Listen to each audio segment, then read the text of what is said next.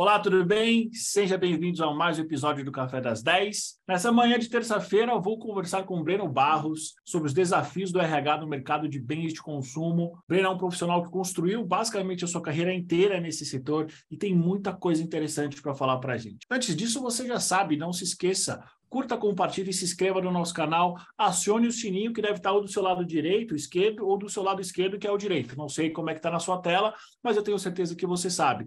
A partir do momento que você aciona o sininho, você vai ser notificado de todos os programas e de todas as novidades que a gente tem para vocês.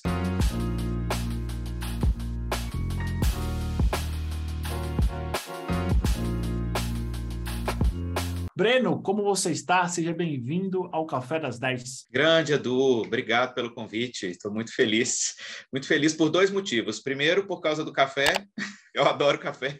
E segundo, para bater um papo com você, profissional excelente, profissional exemplar, né? Para quem não sabe, pessoal, a gente está falando aqui com o melhor recrutador de, de executivos de RH do ano de 2022. Então, quero aproveitar essa oportunidade também para te, te, parabenizar por isso e dizer que é uma honra estar aqui. Obrigado, Breno. Com certeza a honra é minha. E o que eu sempre falo sobre esse prêmio, que eu faço muito gosto de ter ganho, tenho muito orgulho, é que eu acho que é um reconhecimento da área de recursos humanos. E antes da gente começar, algo que eu já ia esquecendo, vou me autodescrever. Para você que não está vendo, tanto eu quanto o Breno, eu sou um homem branco. Basicamente, você não iria conseguir ver o meu rosto direito, porque eu estou usando um fone muito grande, uso um óculos e tenho. Então, a única coisa que você vê é a minha testa. Mas basicamente é isso. Breno, para quem não está vendo você, como é que você se descreve? Eu sou um homem branco, 100% calvo, uso barba, tô com uma blusa preta e um fundo de tela cinza. Muito bom, Breno. Eu esqueci de falar como é que eu estou vestido. Eu também estou usando uma, uma camisa preta. Atrás de mim eu tenho uma estante de livros, onde metade dos livros eu ainda não li porque eu sou desses que adora comprar livros e, como vocês sabem, a nossa vida é super corrida e eu não consigo ler na velocidade em que eu os compro. Breno, agora que já fizemos as apresentações, conta um pouquinho para a gente quem é o Breno no mercado de RH. Muito bem, eu sou mineiro, tenho 43 anos, moro aqui em São Paulo, no estado de São Paulo, estado que me acolheu, estou aqui desde 2019, um, o lugar onde eu escolhi viver. Tenho 17 anos de carreira em recursos humanos, comecei na TIM, empresa de telecom lá em Minas Gerais.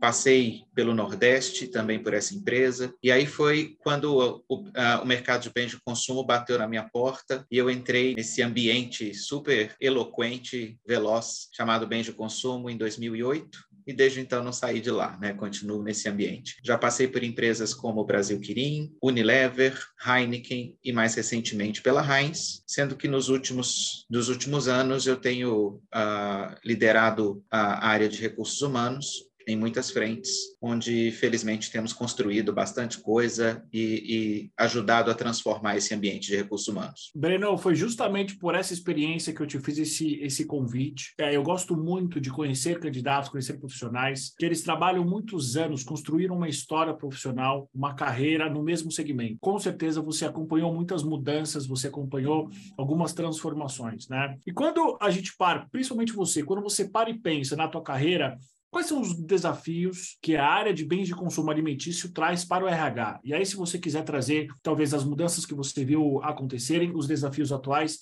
fica à vontade. Muito bem, Edu. Bom, a área de bens de consumo, principalmente do ramo alimentício, elas têm uma característica muito marcante em todas elas, que é a questão da margem do produto. Então, tradicionalmente, a margem do produto, a margem, né, só para uh, explicar um pouco mais para quem está nos ouvindo e nos assistindo, é a diferença entre o custo do produto e quanto ele é vendido. Né? Então, uh, normalmente, o, a margem do, desse, desse tipo de produto de bem de consumo é um pouco menor se comparado com outros segmentos. Por exemplo, segmento de beleza, segmento automobilístico né, e, outro, e outros tantos.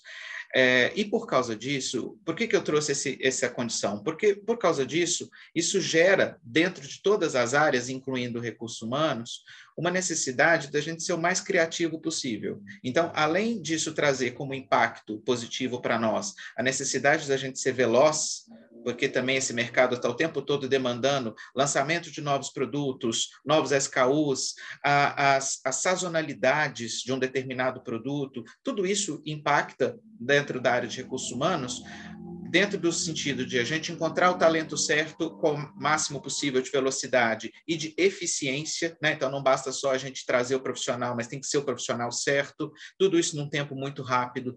A gente precisa ter as pessoas capacitadas no, né, no nível máximo possível. E lembrando que, normalmente, quando eu olho para dentro, no ambiente industrial, é muito, é muito difícil encontrar pessoas, digamos, prontas, né? falando da, da sua capacidade técnica num determinado equipamento. Então, por isso, a gente também precisa criar esse ambiente de desenvolvimento interno, também demanda bastante de nós. E quando a gente fala no, na, na questão de por ser uma margem curta e a gente precisa ser bastante criativo, é claro, é a gente cada vez fazer mais com menos. Né? Então, os orçamentos que estão na nossa mão são pequenos se comparado com outras empresas, as áreas são tradicionalmente enxutas, então tudo isso gera como um efeito dominó eh, em todas as áreas, incluindo recursos humanos, que a gente de fato seja o mais eficientes possíveis, mais ágeis possíveis e que a gente esteja cada vez mais próximo da demanda do cliente. E, Breno, como você vê todas essas mudanças que estão acontecendo na área de recursos humanos? Como é que isso afeta, afeta não só o, o RH nesse segmento, mas as empresas do segmento também.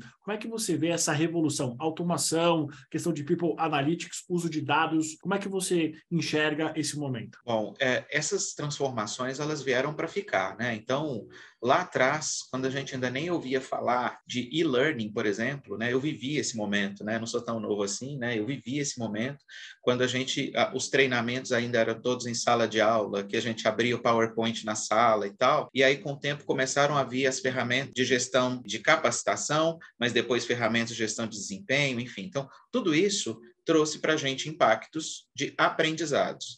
Esses aprendizados, não necessariamente eles impactam em diminuição de mão de obra, eles impactam no, na qualidade das entregas que a gente precisa dar.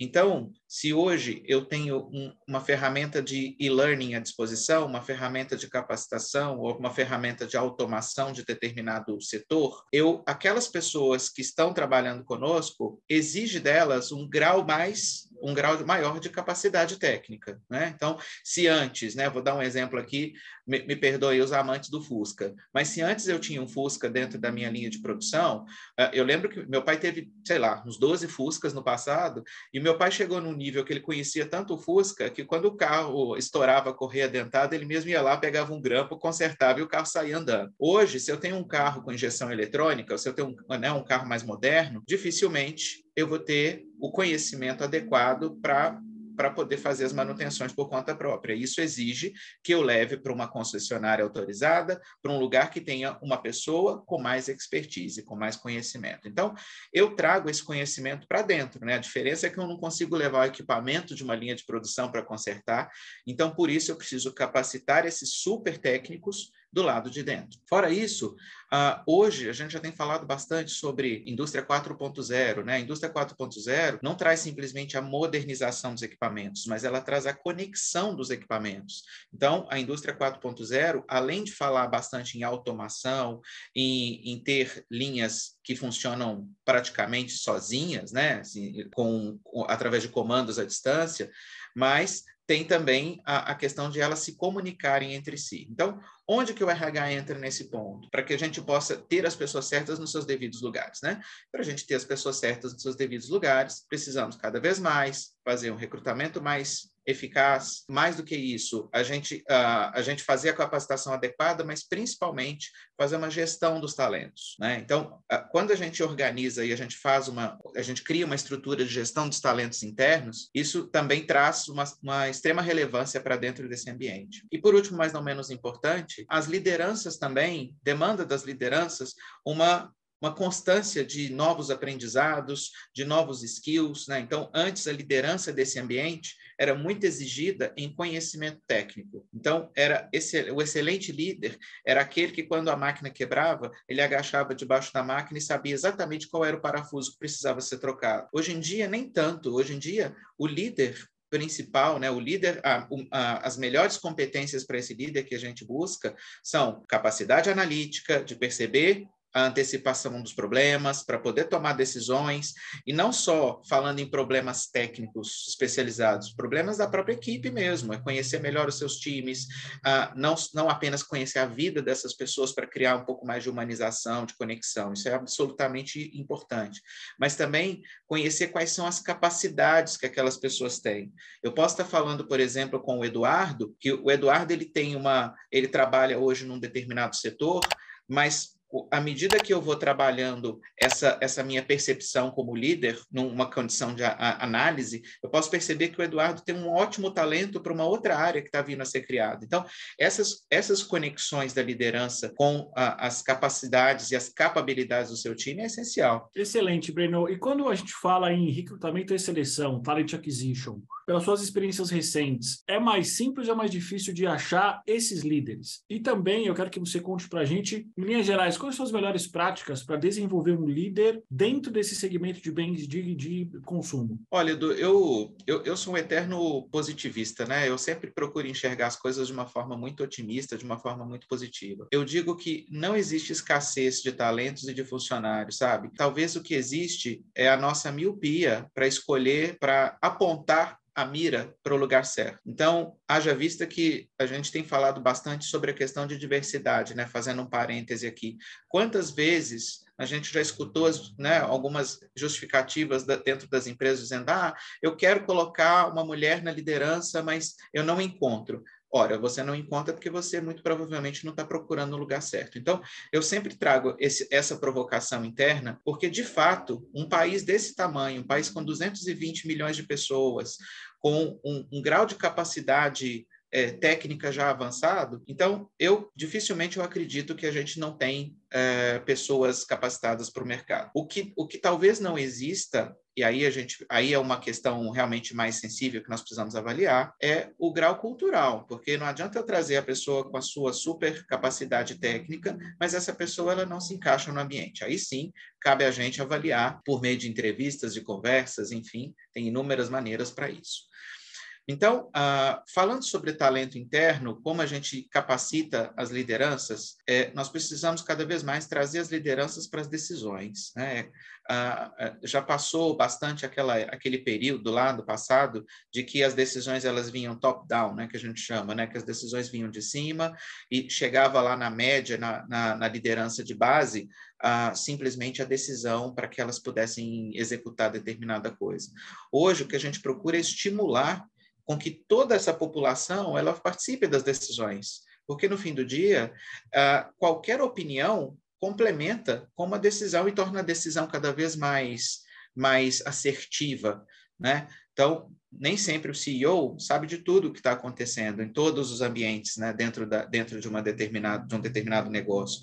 É importante ter lideranças em todos os níveis para trazerem, né, ajudarem a dar os feedbacks de baixo para cima, para que as decisões sejam mais eficientes. A gente costuma desenvolver muitos programas internos, Edu. Então, é, já usamos muitas vezes consultorias especializadas, isso sem dúvida alguma, elas têm um peso muito importante e significativo. Depende muito da situação. Um, um case que eu gosto bastante e que todos os lugares por onde eu passo eu faço questão de poder é, implantar é o quanto que a gente perde o olhar para desenvolver talentos que ainda não são líderes para liderança. Isso é né, um recado aqui para os colegas de outras empresas, é infalível e é maravilhoso e que realmente precisa precisa ser olhado com bons olhos. É, o que eu gosto de fazer é isso, a gente faz um mapeamento dos talentos que ainda não estão na posição de liderança ou então que estão em posições de liderança de base e que que tem ambição ou, ou, capacidade de crescimento, e a gente cria né, os nossos módulos internos,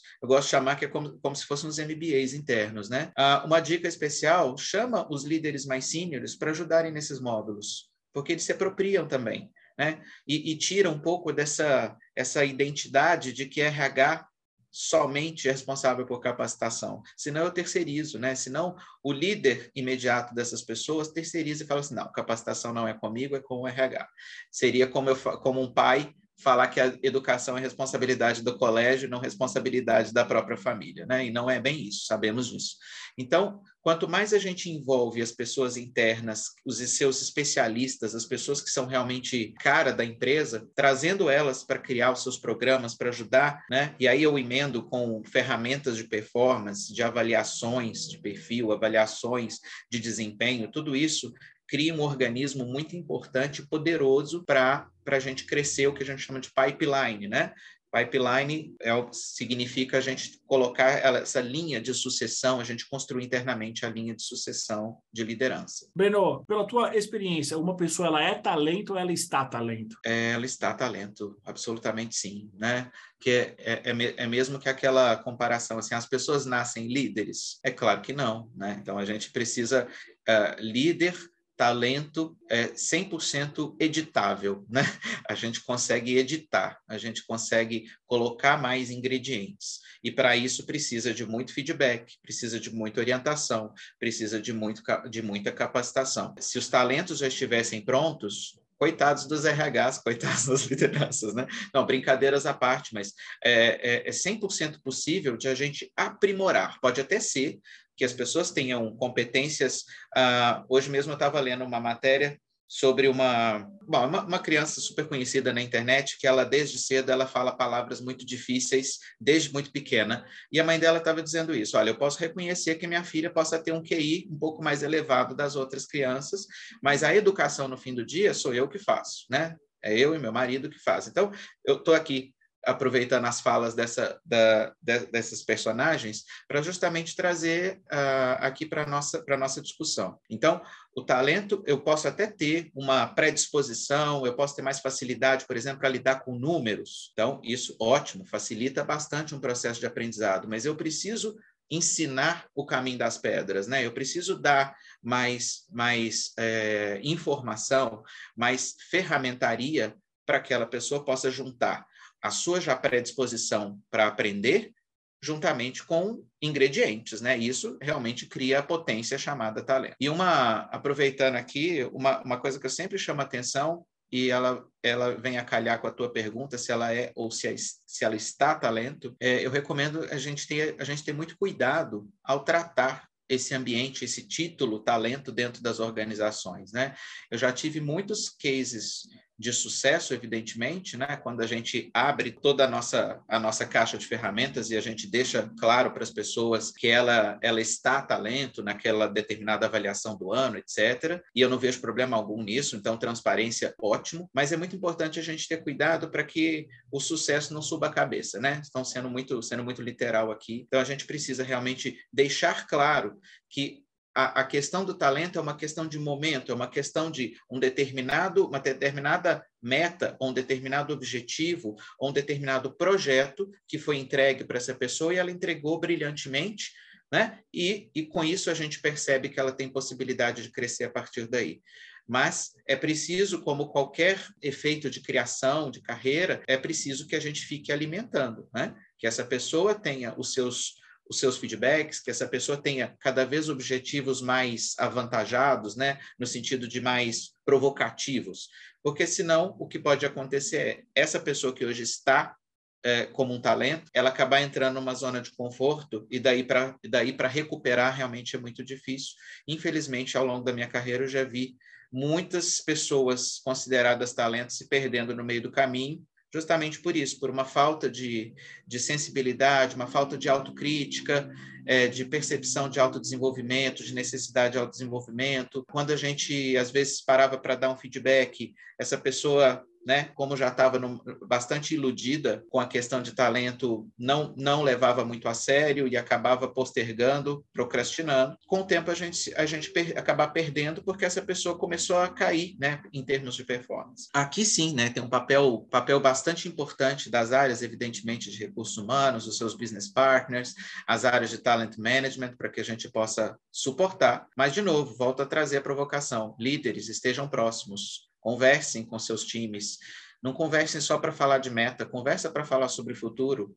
Ajuda a instigar o futuro, né? tirar as pessoas da zona de conforto. Isso precisa acontecer diariamente. Breno, super interessante o que você trouxe sobre estar ou ser talento. E eu fiquei curioso. Você consegue dizer para a gente rapidamente quais são as ferramentas que existem para recuperar um talento? Bom, uma delas é, é o próprio feedback mesmo, né? Então, a, a proximidade da, da, liderança com o seu liderado, quanto mais eu conheço o meu liderado, mais eu tenho insumos, é, argumentos para eu poder conversar com ele e fazer de uma forma clara, objetiva, é, imparcial, eu trazer quais são os seus, as suas fortalezas e, por outro lado, também aquilo que também precisa ser desenvolvido. O feedback, ele vem emendado com muitas ferramentas, né? Então, tem empresas que gostam de, que, que buscam ferramentas mais mais aperfeiçoadas, né? Então, buscam feedbacks 360,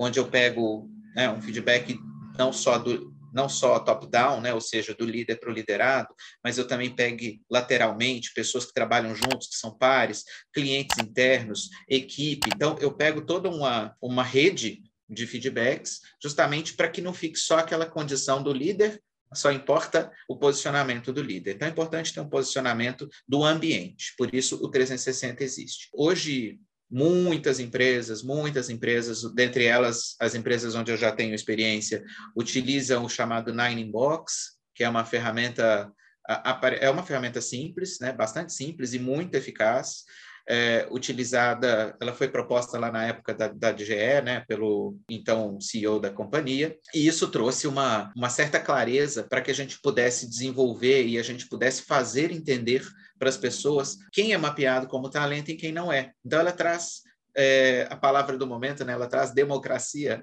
ela traz um pouco mais de, de limpeza, né? de clareza de informações para que o, o, talento não fique questionando assim, ah, mas por que, que o fulaninho está e eu não estou? Então, essa ferramenta Ninebox, só explicando rapidamente como ela funciona, é, são dois eixos, né? Imagina que você, que a gente está lá na aula de matemática, a gente falando lá do, do gráfico, né? O eixo das abscissas e das ordenadas. Então, sendo que um deles, um desses eixos, fala de performance, entrega, qualidade de entrega, e o outro fala de potencial. Então, significa que quanto mais eu me distancio do encontro dessas duas retas, melhor é a performance e maior é o potencial de crescimento. Então, a junção dos dois, ou seja, eu entrego mais do que a empresa espera de mim, e, além disso, eu demonstro ter ambição, ousadia e capacidade de crescer além da posição que eu estou hoje. Isso, a junção desses dois, define ou a, proposta de talento. E aí, a partir daí, muitas empresas usam o resultado dessa, dessas análises para fazer o que a gente chama de talent management, né, de gestão de talentos. Então, eu crio uma lista né, daquelas pessoas que foram mapeadas como talentos, e aí sim eu preciso para essas pessoas fazer algo mais avantajado, criar um processo de desenvolvimento de no mínimo três anos mais bem estruturado do que as demais pessoas. De novo, pessoal, não que as outras não sejam importantes, mas essas, essas pessoas consideradas talentos, elas têm uma, uma identidade de futuro da companhia, e por isso a gente precisa investir mais, né?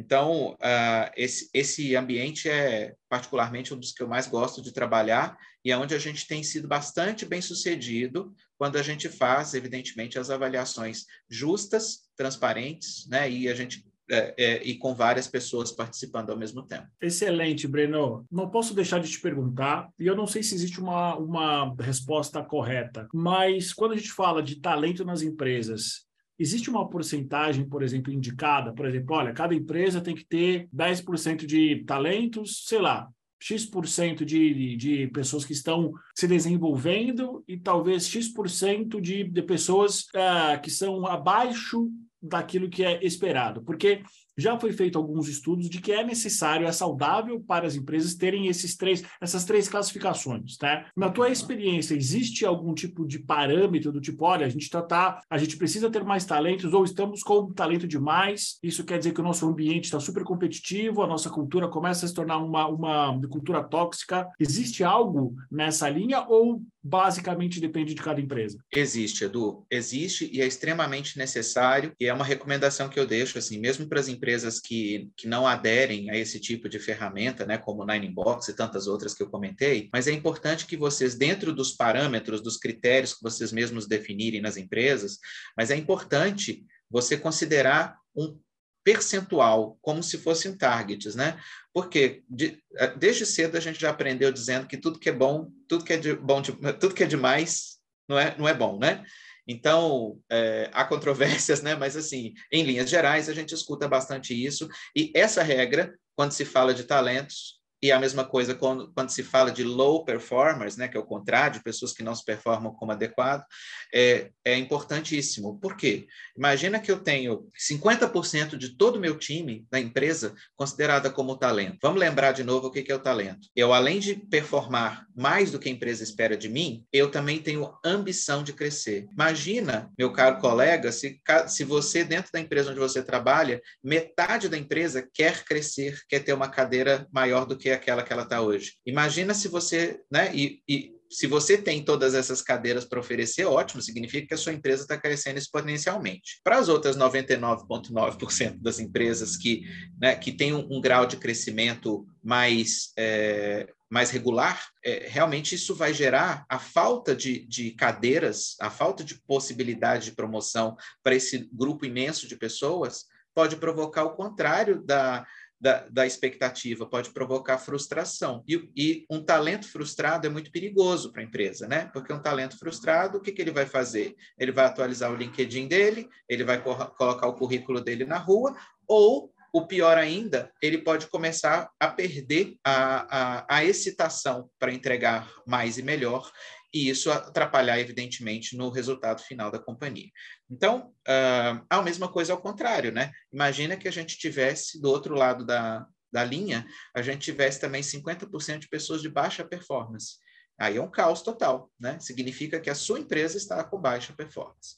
Então, o que, que nós recomendamos? Uh, algo em torno de 10 a 20% no máximo de pessoas consideradas talento. Então, dentro de um ambiente completo, se eu estou falando de uma empresa com 100 pessoas, então, no máximo 20 pessoas um quinto desse grupo consideradas talento. Os outros 55, 55% estão ali no, no meio dessa curva, né? Então eu estou falando ali de, das pessoas que entregam aquilo que a empresa espera e tem, estão no nível adequado de carreira, e isso é maravilhoso, né, pessoal? Significa que são as pessoas certas nos seus devidos lugares, e o restante Aí eu estou falando aí dos, dos 15%, no máximo também de pessoas consideradas com baixa performance, né? Por quê? Porque é natural, a, as empresas são muito orgânicas, né? Então, a, eu estou buscando uma meta de uma hora para outra, o dólar sobe, isso afeta diretamente na minha meta, né? O presidente fala alguma coisa, a bolsa oscila para um lado ou para o outro. Então, tudo isso é muito, é muito flexível, é muito maleável, e isso afeta diretamente nos nossos indicadores. Quando afeta no indicador, pode pode ser que, eu, que isso melhore para mim ou me atrapalhe, né? Então é normal a gente ter dentro de um ano a gente ter pessoas que estão abaixo da sua performance também. Para aquelas pessoas que estão como talentos, já falamos aqui, né? Então cuida bem, cria suas ferramentas de longo prazo e para aquelas para aquelas pessoas que estão ali no seu no, no meio do caminho continue engajando, continue colocando metas justas, metas que ajudem a, a trazer mais uh, mais interesse né, por, por alcançar os seus, os seus caminhos, ajude também essas pessoas a entender a sua carreira, onde é que elas podem chegar, e para aquelas pessoas que estão abaixo de performance, eu separo em duas. Né? Então, tem aquelas pessoas que a gente percebe que deram um deslize, e essa sim a gente precisa recuperar, criar um plano rápido, né, de três meses ali para elas se recuperarem, dando feedback, etc. E tem aquelas pessoas que estão insistentemente como baixa performance. Essas realmente é quando a gente decide então desligar, né, e não não ter mais dentro do time. Breno, super interessante isso que você trouxe. Eu acho que essa é uma das informações mais é, importantes para qualquer tipo de empresa que tem uma área de desenvolvimento organizacional ou, ou que deseja ter. Para a gente terminar, Breno, qual é o perfil que você indica de profissional para trabalhar na área de bens de consumo alimentício? Profissional de recursos humanos, é claro. Boa pergunta, Edu. Resiliência. Resiliência é importante. É, eu, eu falo que a gente precisa ser cada vez mais resiliente, persistente, insistente e nunca desistente, né? Porque esse ambiente é um ambiente muito veloz. As coisas mudam muito rápido, né? Então, não precisa só de uma pandemia como a gente teve, ali foi o ápice né, de aprendizado da nossa vida, mas o dia a dia a gente está sofrendo qualquer tipo de, de, de, eh, eh, de alteração em função do que o mercado está ditando. Então, uh, né, a gente tem falado tanto aí de uma mega, uma empresa gigante de varejo, que de uma hora para outra recebeu, né, apareceu uma notícia que deixou as coisas todas né, de, de, de ponta cabeça. Então, é, no, é natural Uh, que aconteça esses movimentos em todos os lugares. A mesma coisa como quando a gente está num ambiente de bens de consumo como o nosso, que o, o, cliente, por exemplo, decide mudar de embalagem ou decide é, é, buscar um outro produto concorrente. Uh, então, tudo isso né, tem as nossas áreas aí de marketing, pesquisa e desenvolvimento que estão o tempo todo trabalhando para justamente manter o nosso cliente dentro de casa, né?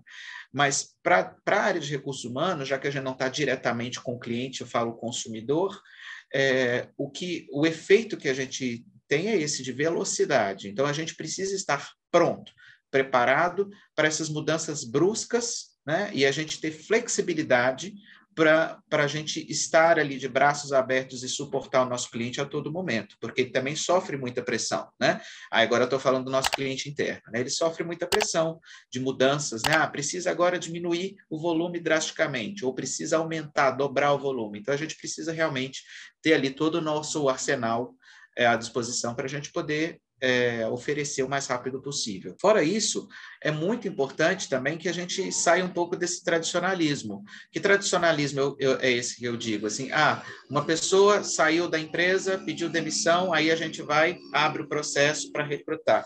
Imagina que uh, dentro de um ambiente que já é um ambiente enxuto, onde as áreas são tradicionalmente enxutas, eu ter uma pessoa a menos. Então, acaba sobrecarregando todos os demais. Então, quanto mais eficazes em termos de buscar proativamente os talentos para numa eventual saída, a gente já ter alguém ali pronto, capacitado, contratado, recrutado, é, facilita bastante para o nosso cliente.